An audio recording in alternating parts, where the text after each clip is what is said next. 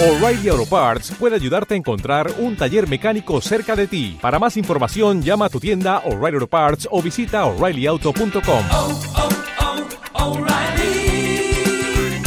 oh, Parts.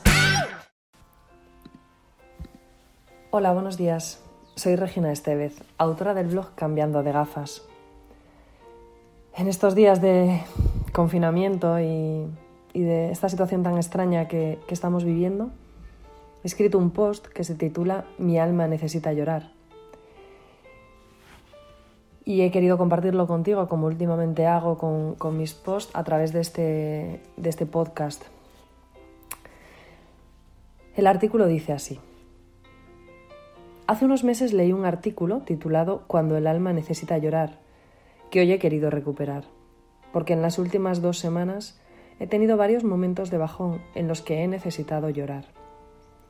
La primera vez que pasó me dio rabia, la verdad, porque llevaba más de siete días de confinamiento con la energía a tope, con ganas de aprovechar el tiempo en casa con mi familia, porque además veía que podía compartir con otros lo que a mí me estaba funcionando. Así que estaba como, como alegre, sí, con mucha energía, y de repente un día, pues una mala noticia, la muerte del, hermano de una amiga y además la noticia de que varios amigos ingresaban en el hospital, pues bueno, hizo que, mi energía bajase, me, me, hundieron esas noticias. Estuve tres días sintiéndome mal, con ganas de llorar en cada momento. Ver las noticias continuamente en televisión me deprimía. Estar recibiendo continuamente mensajes en el móvil de todo tipo me desbordaba. El miedo me acechaba continuamente. Y lloré. Lloré mucho esos días y me permití ese espacio, porque las lágrimas también curan el alma. Porque las lágrimas ayudan a llevar mejor el dolor. Y a la vez empecé a tomar acción para no quedarme atrapada en esa, en esa tristeza.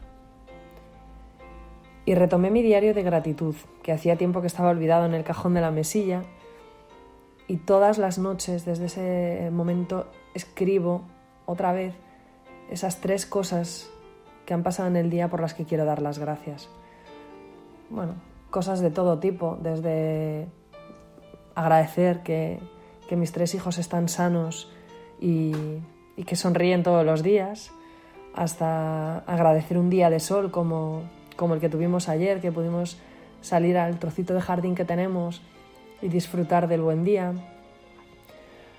Agradecer las nuevas tecnologías que nos permitan estar en contacto con los seres queridos, esos son el tipo de cosas que estoy escribiendo en mi diario de gratitud en estos días.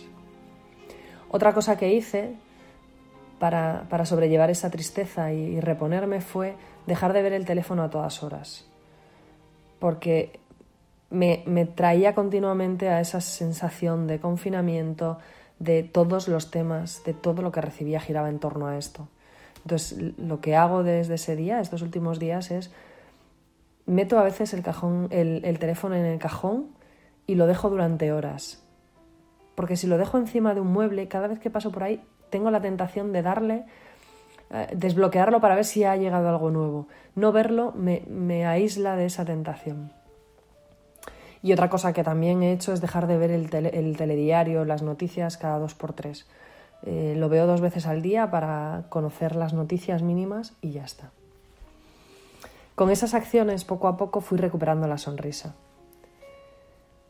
Porque llorar también nos ayuda a superar los malos momentos. En ese artículo que os comento hay una frase que dice, llora que es sano y llora porque eso alivia el alma. Yo por experiencia propia sabía que eso es así, lo había sentido en mis carnes cada vez que lloro, siento que, que me encuentro mejor después. Lo que no sabía es que había una explicación científica a esto y en este artículo encontré la respuesta. Parece ser que está demostrado que la composición de las lágrimas es diferente según el momento, la causa y la emoción que tenemos en, eh, cuando lloramos. Si lo hacemos en una situación de estrés, este artículo comenta que las lágrimas liberan prolactina y leucina encefálica, que es un analgésico natural. O sea que llorar realmente, físicamente, nos calma. Así que ya sabes, en estos días, bueno, en cualquier momento. Si te apetece llorar, no reprimas las lágrimas. En soledad o en público, como quieras, pero llora. Porque llorar también es una manera de curar tu alma. Eso sí, después vuelve a sonreír, aunque te cueste, porque tu alma también necesita la sonrisa para seguir curándose. En el blog tienes el artículo, o sea, tienes el enlace para el artículo del que te hablo, eh, que se llama Cuando el alma necesita llorar. Es de la web Suma Felicidad, de Paloma Fuentes. Yo te mando muchísimo ánimo para que lleves lo mejor posible estos momentos, sea cual sea tu situación. Y mi deseo de que todo esto termine pronto y de verdad sirva para que cada uno de nosotros seamos mejor persona y que nos queramos más a nosotros mismos. Un abrazo muy fuerte para todos. Hasta luego.